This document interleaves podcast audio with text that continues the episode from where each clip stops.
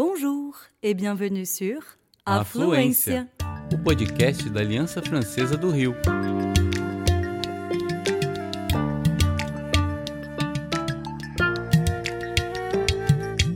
Você está ouvindo Tête à tête.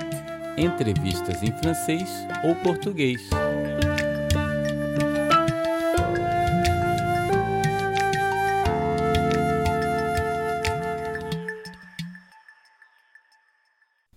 Bonjour à tous et à toutes et bienvenue sur Affluencia dans notre série Tête à Tête, une série d'interviews des Alliances françaises du Brésil. Aujourd'hui, je reçois deux artistes du collectif français Maison Courbe, Domiti Martin, plasticienne et scénographe, et Nina Harper, danseuse et acrobate, ainsi que le metteur en scène et dramaturge brésilien Ricardo Cabral. Ils sont tous les trois en résidence du programme Cruzamento dans le cadre de leur projet commun Barulhos das Pedras, bruit de pierre. Alors bonjour à vous trois, comment allez-vous? Ça va. Ça va bien, on est un peu fatigué de la résidence, mais très nourris, très, très heureux et heureuse d'être là. Ça fait combien de jours que vous êtes en résidence? Depuis le 11 juillet, si je ne me trompe pas. Oui, c'est notre 13e semaine. Pour commencer, est-ce que vous pouvez vous présenter chacun en quelques mots?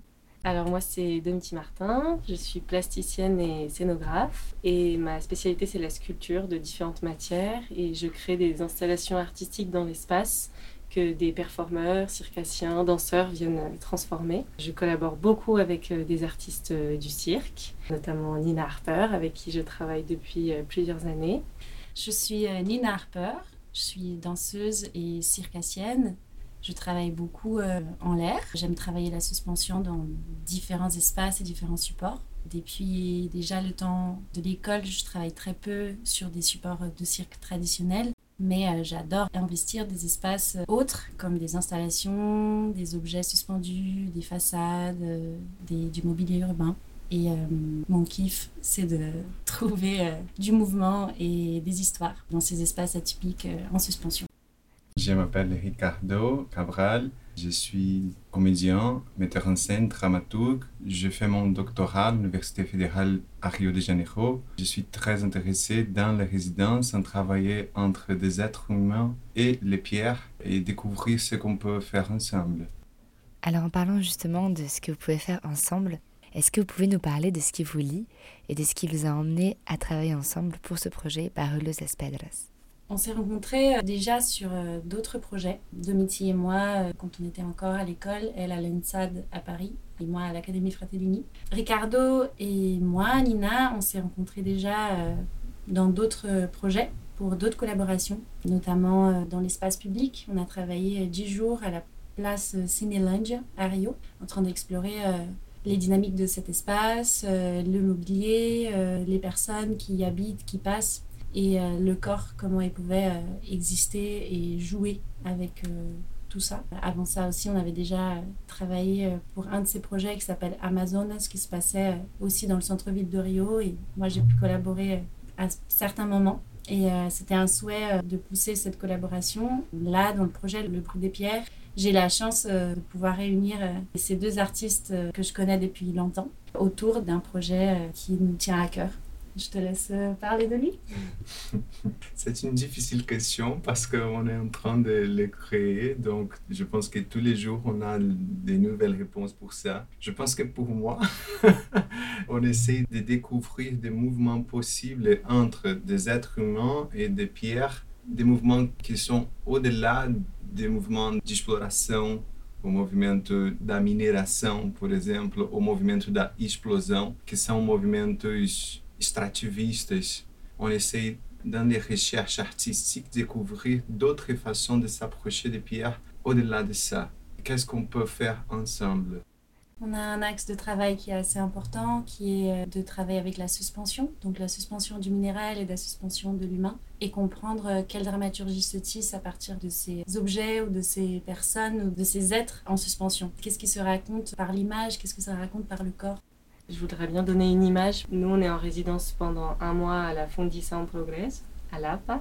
On est dans un espace qui a tout le sol qui est très abîmé. Donc il y a des grands trous en fait dans le sol et c'est un parti pris qu'on a choisi de travailler avec ce sol qui est empreint de chocs, de coups. Et on a une structure aérienne sur laquelle on est venu suspendre des pierres. Donc c'est comme des pierres en lévitation dans l'espace. Et on a aussi d'autres points d'accroche en l'air sur la structure de l'architecture avec euh, différents types de pierres qui gravitent.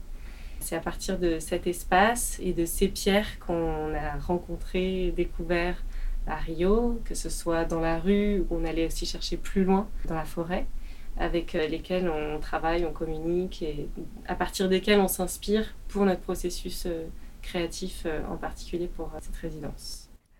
Le choix de construire votre œuvre ici au Brésil ne s'est pas fait par hasard. En effet, il s'agit d'une terre de rivières, de montagnes, de forêts à perte de vue, mais aussi une terre de culture ancestrale, marquée par la cosmologie des peuples indigènes. Pouvez-vous nous dire comment est-ce que vous puisez votre inspiration dans cette source infinie? Et quel est votre rapport aussi tous les trois au Brésil et au fait de travailler entre différentes cultures? Du coup, je reviens un petit peu en arrière par rapport à cette question de la rencontre qui est très touchante dans le sens où on a tous les trois des belles singularités, des belles particularités de nos métiers, de nos disciplines qui sont très différentes. Moi, il y a une dizaine d'années, j'ai étudié à Rio pour sept mois dans l'école du parquelage, l'école des arts visuels. Et c'est à cette occasion que j'ai rencontré Nina, qui elle étudiait en France à ce moment-là.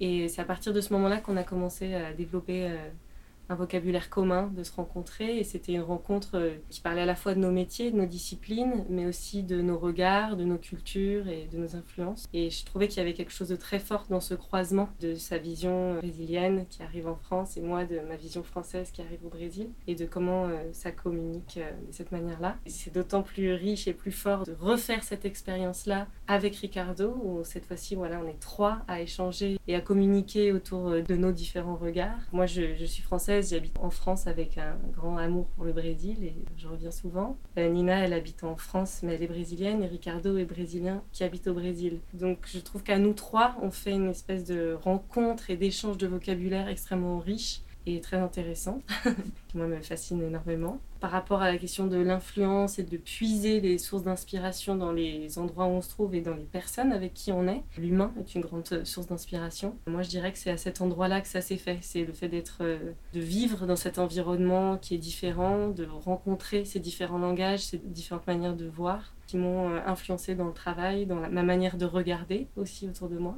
et euh, dans les matières beaucoup aussi, dans l'envie de travailler dans des espaces naturels, de travailler à partir de matières naturelles notamment. En présentant votre projet, vous reprenez les mots de l'écrivain leader de la cause indigène, Elton Krenak, et souhaitez, je cite, raconter une histoire de plus pour retarder la fin du monde. Pouvez-vous m'expliquer de quelle manière cette phrase a résonné en vous et comment est-ce qu'elle prend forme dans votre œuvre? Le trabalho se dá a partir da constatação de um colapso e tenho interessado diante desse colapso, que é essa extinção massiva de espécies que a gente está atravessando hoje, que uma coisa que me parece importante é escutar os povos da floresta, os povos que já habitam essa terra que a gente chama de Brasil há mais de 6 mil anos.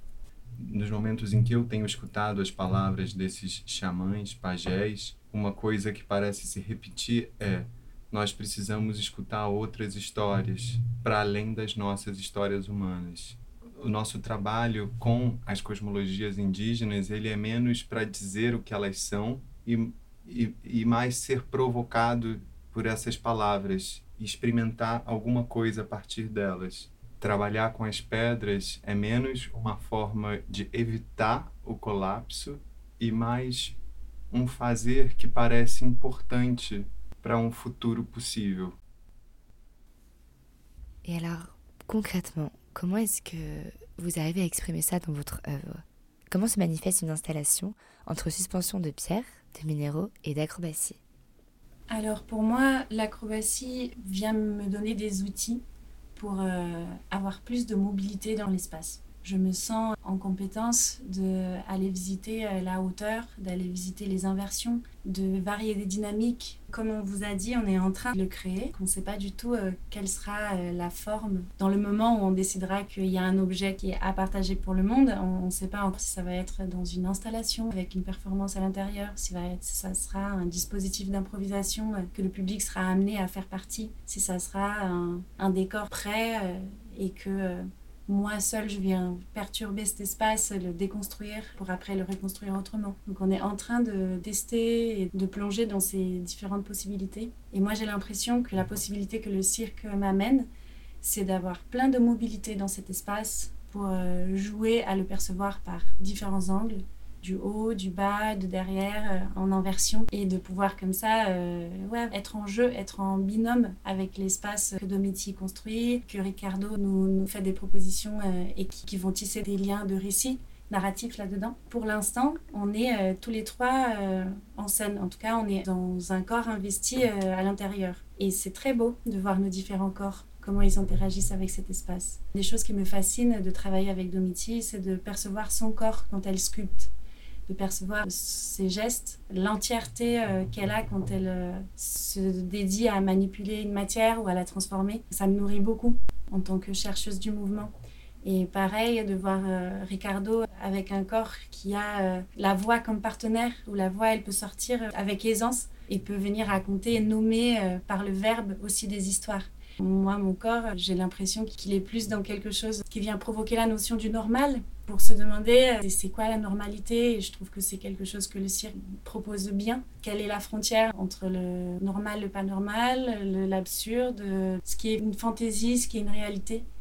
Ouais, parce que ça vient euh, frotter dans la limite de ce qui est possible et impossible. Par la suspension, par des grandes chutes, par des gestes acrobatiques, euh, etc pour revenir encore un peu à des images, mais c'est vrai que les, les espaces proposés, la plupart du temps, c'est souvent des installations en bouleversement constant, qui sont sans cesse en train d'être détruits, reconstruits, qui sont dans des équilibres précaires, prêts à tomber à chaque instant.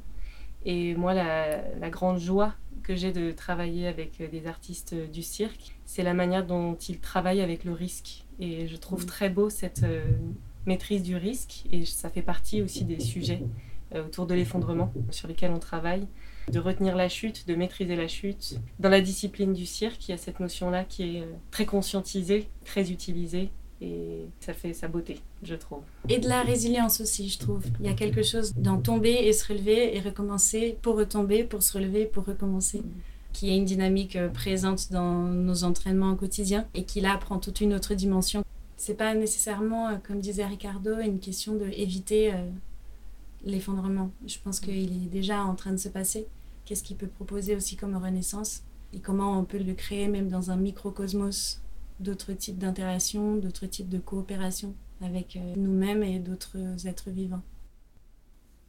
Alors justement, en parlant de liens humains, au cours de votre résidence qui se déroule donc de juillet à août, vous proposez également des activités ouvertes au public, telles qu'un atelier de suspension, des répétitions ouvertes, un laboratoire de partage et une exposition de processus. Les activités ont lieu à l'espace de création d'Intrepedia Truppi et dans les locaux de l'Alliance française. Comment est-ce que le public a accueilli jusqu'ici ces activités et comment est-ce que vous vivez cette transmission? Face l'effondrement, face à l'effondrement. C'est un cours de français de l'Alliance française. Donc il faut être collaboratif, je pense.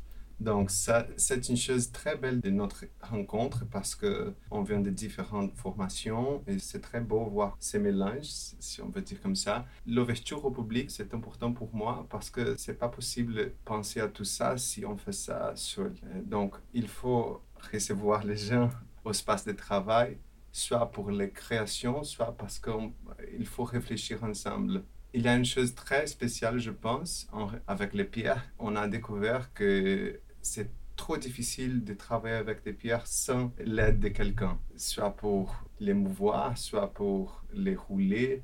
Il faut toujours avoir la collaboration de quelqu'un. C'est une façon de créer des choses avec ce que la matière demande pour raconter un petit peu ce qu'on a fait, nous, ce qui nous intéressait, bah déjà, on découvre comment travailler ensemble tous les trois, puisque c'est une première collaboration, nous trois ensemble. Et ce qui nous a beaucoup amusé euh, de proposer pendant les ateliers, c'était de partager et d'ouvrir en fait euh, nos découvertes, nos manières de faire ensemble, aussi avec un public.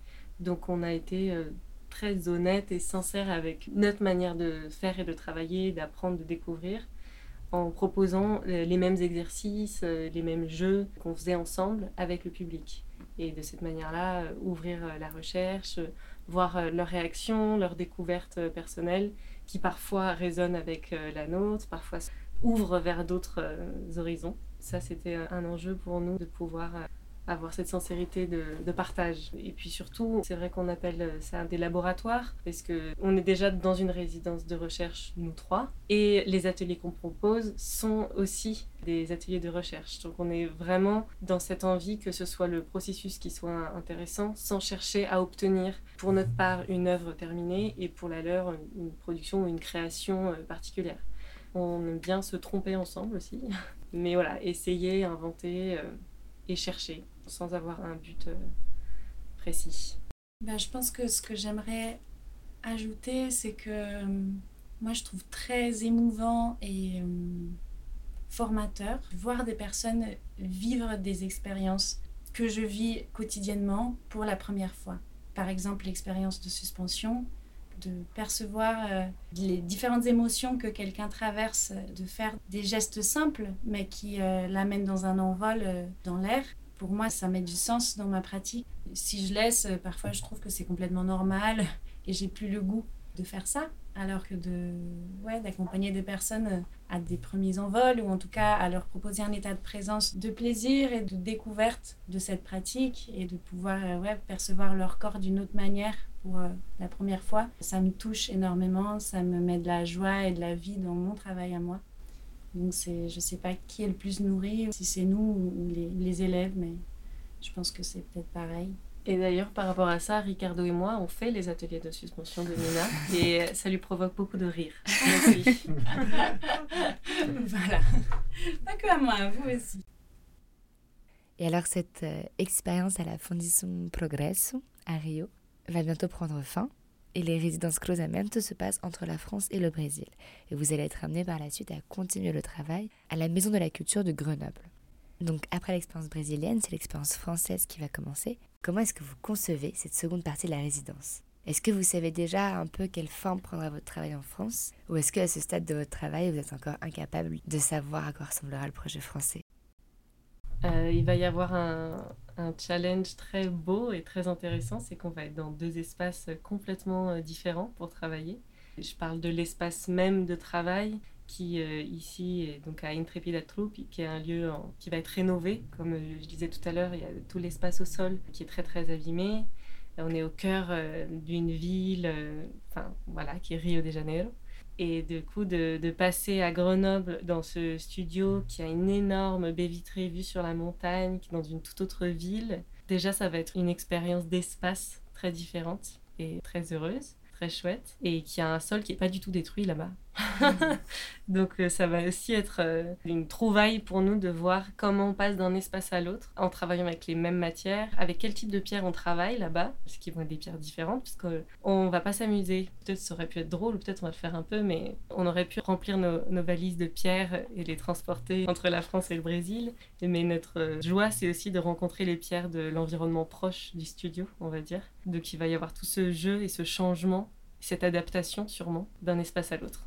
Ouais, je trouve qu'il y a une, vraie envie euh, dans notre travail de, pouvoir euh, rencontrer le lieu euh, qu'on est. Et la proposition aussi d'ouvrir à des rencontres avec le public, ça a contribué beaucoup à ça, à pouvoir rencontrer un espace au travers des personnes. Donc là-bas aussi, on va proposer des laboratoires de partage, des ateliers de suspension.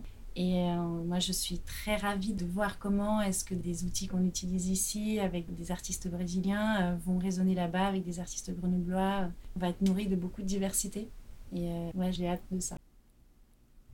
Eh bien, merci de vous être livrés tous les trois sur ce projet de das Pedras. Maintenant, pour une seconde partie de l'interview, je vais vous poser des questions un à un pour revenir en tête à tête. Alors, Ricardo, toi qui as beaucoup voyagé durant tes études et tes projets de résidence, entre New York, Édimbourg ou encore le Canada, tu commences ce projet à Rio chez toi. Alors, ce n'est pas le seul de tes projets brésiliens, puisqu'il s'accompagne de nombreux projets que tu as créés ces dernières années avec ton collectif Teatro Camino autour des espaces non conventionnels au théâtre. L'une de vos pièces, ou Filho do Presidente, le fils du président, a notamment été la première pièce brésilienne en live streaming. L'appareil photo du téléphone portable est alors devenu un véritable dispositif scénique. Alors peux-tu nous parler de cette recherche à travers cette pièce, mais aussi dans ton œuvre en général? Eu vou falar em português, tá? É... Uma coisa que sempre me chamou a atenção no teatro é o fato de que a gente tá no mesmo espaço. Diferente de outros. Bom, a gente está no mesmo espaço respirando. Diferente de alguns outros jeitos de fazer arte. Então, eu sempre tive uma curiosidade, desde que saí da escola de teatro, de pensar é, como que a gente poderia profitizar. eu estou aqui diante de você, a gente está no mesmo espaço, ao mesmo momento, respirando junto. Não é possível que a sua respiração não faça. Quer dizer, não é possível, é, cada um tem o seu jeito de fazer. Mas para mim me interessa que a sua respiração, o seu jeito de estar tá sentado, o seu jeito de estar tá olhando, se hoje está chovendo, está fazendo sol, que isso precise mover alguma coisa na cena. É, não que precise, mas porque para mim é a grande coisa que o teatro tem de diferente enquanto arte viva. Então, em alguma medida, os meus trabalhos sempre procuraram isso um pouco. É, o primeiro trabalho que a gente criou nesse coletivo Teatro Caminho era um espetáculo que durava 24 horas e acontecia em casas da cidade, o público chegava a hora que quisesse, ficava quanto tempo quisesse e coisas aconteciam nessa casa, né? Enquanto a gente cozinhava, arrumava, lavava banheiro, outros materiais iam vindo à tona, aquilo virava um grande jogo, o público fazia parte também. Quem chegava no meio não sabia nem quem era atriz e quem era espectador. Isso me interessa. Em seguida, a gente fez um trabalho que acontecia num espaço de uma biblioteca em ruínas me lembra muito o trabalho que a gente está fazendo hoje, porque hoje a gente está também num espaço cultural em ruínas, e era uma espécie de jornada onírica do público por essas ruínas conduzidos pelo elenco. Uma das coisas que eu mais gostava era quando no final alguém me dizia: Nossa, eu fiquei com medo. Quer dizer, uma pessoa de, sei lá, 30, 40, 50 anos que compra um ingresso, ela sabe que está entrando numa sala de teatro, sabe que aquilo é ficção e mesmo assim fica com medo lá dentro tem alguma coisa, eu acho, disso que vem da relação com o espaço. Para mim, existe alguma coisa sobre se relacionar com o espaço que borra um pouco essas fronteiras que já são borradas por natureza mesmo entre o que seja arte e o que seja vida, entre o que seja ficção e o que seja realidade. Daí, logo depois, fomos para a rua, fizemos um trabalho justamente em 2018, que foi um ano muito duro, né? Foi o ano não foi o início do fim, porque o início do fim já tinha começado antes, mas foi o ano da eleição né, do presidente que nós temos hoje no Brasil. Foi o ano do assassinato da Marielle Franco, né, que segue até hoje sem as devidas respostas. A gente foi estar junto na rua mesmo com medo, acreditando que era importante estar na rua junto. Esse é o trabalho que Nina disse que passou por aqui e colaborou um pouco com a gente. É, na ocasião, ela deu uma linda aula de uma masterclass, eu diria, um aulão de subidas em árvores que acontecia no meio da Presidente Vargas, uma avenida muito grande, muito importante aqui do centro do Rio de Janeiro. Quando a pandemia chegou, eu estava preparando um trabalho novo chamado Filho do Presidente, é, que é um trabalho, bom, não tem outro jeito de dizer isso, é isso mesmo, a gente está vivendo incontáveis episódios de censura no Brasil nos últimos três anos. Então, como era uma peça muito delicada em termos do que era dito, eu tinha realmente medo, porque via isso acontecendo com amigos meus, eu tinha realmente medo de que se essa peça fosse para um teatro, ela poderia não acontecer. Então, na época, eu escolhi fazer ela em apartamentos, juntar uma roda de histórias para contar essa história. E a gente começou a ensaiar, só que veio a pandemia. E quando a pandemia chegou, a gente estava assim no meio do processo de criação, já com material gráfico sendo preparado, já com fotos de divulgação sendo feita. E eu desde o início, vendo a situação da Europa, ela chega no Brasil um pouco depois, tinha essa ideia de que não seria 15 dias, não seria duas semanas, que a coisa seria mais longa. E aí virei para Natasha Corbellino, que é a diretora desse espetáculo, e falei: olha, eu acho que, que a gente precisa fazer, nem que seja numa videochamada. E ela topou. E aí a gente entendeu que a nossa única questão era não seria uma câmera parada e eu fazendo a peça como num teatro italiano. A ideia era mesmo trazer o dispositivo do celular para o jogo, então trabalhar com afastamentos, proximidades. A equipe do própria peça achava que era uma loucura, no sentido de que o público não teria fôlego para assistir uma hora de conteúdo. E eu insisti que sim, porque achava que lá pela segunda, terceira semana da pandemia, o tempo de 15 segundos do story não ia dar conta. A gente ia precisar se relacionar com conteúdos mais longos e aí fiz essa proposta, não, vamos fazer a peça inteira, qualquer coisa a gente divide em capítulos. Deu certo, quer dizer, o público ficou, muita gente baixou o Zoom, muita gente que eu conheço, baixou o Zoom pela primeira vez para ver a peça. É, foi chegando em diferentes lugares do país, a peça foi contada. E aí é curioso, porque eu penso que a gente começou, o Teatro Caminho começa no espaço privado da casa, depois vai para um espaço ainda fechado, porém um espaço público de uma biblioteca pública depois a gente vai para o espaço da rua e agora chega nesse espaço não espaço, né? Esse espaço do virtual para realizar esse trabalho. É isso. o que a gente poderia talvez chamar de uma função social do artista ou um lugar de uma discussão pública no trabalho de artes é muito importante para mim. E acho que alguns dos trabalhos anteriores, por exemplo, o próprio Filho do Presidente ou mesmo Amazona, propunham uma certa reatividade a um estado de coisas, sabe? Uma espécie de temos uma coisa e estamos reagindo a ela, temos alguma coisa que nos sufoca e a gente reage a ela. O que me encanta nesse trabalho com é, a Maison Courbe, de Bruy de Pierre, é que a gente está experimentando, quer dizer, é claro que a gente está reagindo de alguma forma ao colapso, mas a nossa resposta é altamente propositiva que é como eu falava antes, né? Criar experiência, criar repertório de relações entre gente humana e gente para além de humana, que eu realmente acho que essas experiências são importantes para o mundo que a gente vai viver. Em algum momento as pessoas vão se dar conta disso e vai ser importante voltar para essas experiências que já estão acontecendo. Sejam os Yanomami na Amazônia, sejam os artistas no meio do Sudeste experimentando umas coisas com pedras. Tem muita gente se dedicando a isso, né? E acho que isso é absolutamente importante. Alors merci beaucoup Ricardo. Maintenant Nina, en tant qu'artiste circassienne, c'est à travers le mouvement et la suspension que tu t'exprimes. Et dans chaque nouveau spectacle, dans chaque nouvelle œuvre, tu cherches à découvrir des structures nouvelles de suspension. Et alors j'aimerais savoir comment est-ce qu'on raconte pour toi des histoires à travers cette recherche. Et qu'est-ce que la suspension représente pour toi? La première chose qui me vient, c'est que c'est pour moi une expérience euh, personnelle qui me transforme. Donc j'ai envie de le faire, de continuer à le faire et de proposer aux gens de le faire aussi. J'ai l'impression que ça me permet un, autre rapport à mon corps, un autre rapport euh, euh, au risque, un autre rapport à ma respiration, à la notion d'un confort et comment trouver en fait de la mobilité dans la contrainte. Notion que je trouve hyper importante dans les jours qu'on vit. Euh, comment est-ce que même euh, dans des moments de, potentiel stress, on peut quand même trouver euh, de la détente, de la respiration et de la possibilité d'observer et de faire des choix. Donc je pense que c'est ce chemin-là qui m'intéresse dans la suspension, c'est le rapport à la contrainte et la liberté, et de pouvoir trouver surtout de la joie et du plaisir là-dedans. Pour moi, euh, travailler avec différents supports, c'est comme découvrir une nouvelle planète à chaque fois, avec des textures différentes, des résistances différentes. C'est une possibilité pour moi d'être tout le temps en adaptation et je sens que ça rend mon corps plus intelligent, mon esprit euh, plus rapide, plus réveillé. J'aime particulièrement les supports qui sont organiques, donc c'est aussi des supports qui évoluent qui sont en mouvement. Euh, je travaille avec euh, une branche dans un spectacle de la compagnie Libertivore, un spectacle qui s'appelle Être, que j'ai repris. Ce n'est pas un spectacle que j'ai créé, mais que j'ai repris comme interprète. Ça fait déjà de nombreuses années que je le joue. Il continue à me travailler, je continue à le travailler. Et c'est une vraie branche de arbousier qui peut pas euh, être traitée comme si c'était quelque chose de rigide et d'immobile. C'est une matière qui fait du bruit, qui a un poids hyper spécifique, ouais, qui est très singulière.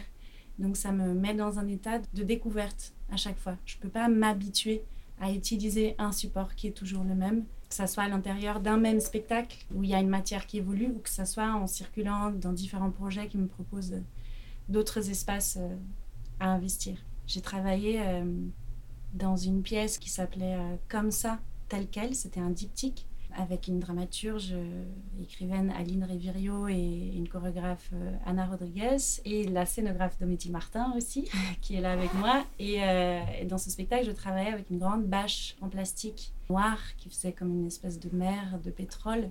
Et là, c'était encore toute une découverte parce que bah, ça glissait, euh, la bâche, euh, ça, si je répartissais pas bien mon poids, elle pouvait se déchirer. Elle avait une certaine texture dans mon corps, elle me proposait euh, d'autres points d'appui.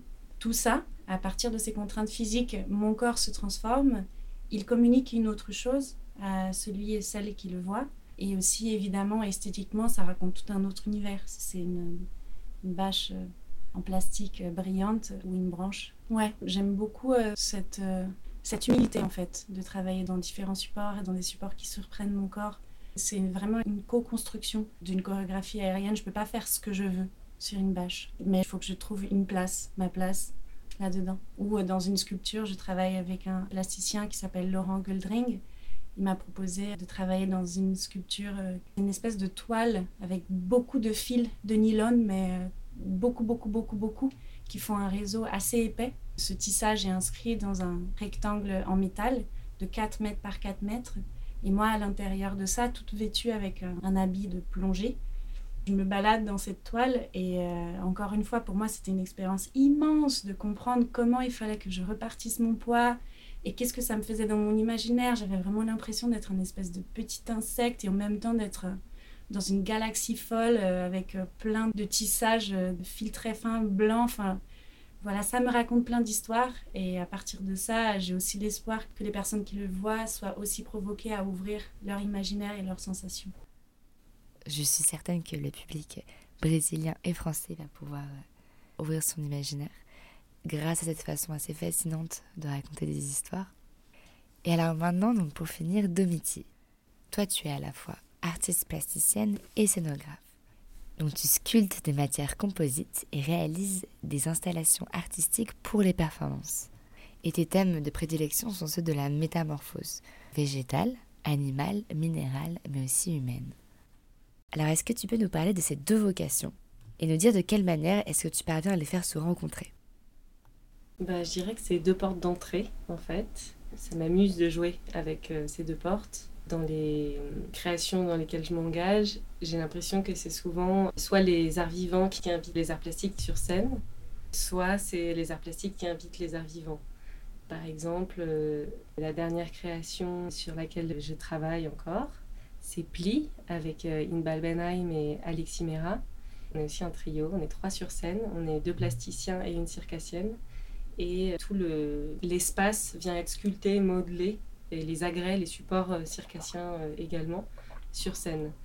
Je trouve que dans cette proposition, ça se passe sur un plateau euh, de théâtre, donc c'est vraiment l'espace des arts vivants qui vient inviter les arts plastiques sur scène à être présents, à exister, à avoir sa singularité. J'aime bien aussi créer l'inverse, notamment toujours avec Alexis Mera. On a créé une installation sous la verrière des subsistances à Lyon, qui était une grande tornade de papier, qui était voilà, une création monumentale in situ, et cette proposition-là, c'était euh, l'installation plastique qui invitait des performeurs, euh, metteurs en scène, chorégraphes, euh, des concerts aussi. Il y avait des musiciens qui intervenaient.